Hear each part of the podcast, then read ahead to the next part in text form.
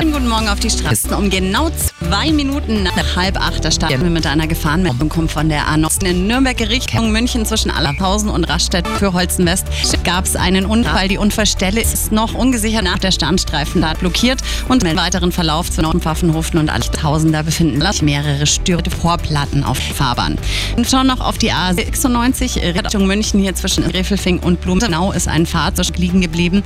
Hier ist der Standstreifen blockiert. Gute Fahrt. Der Verkehr präsentiert von Real Eyes.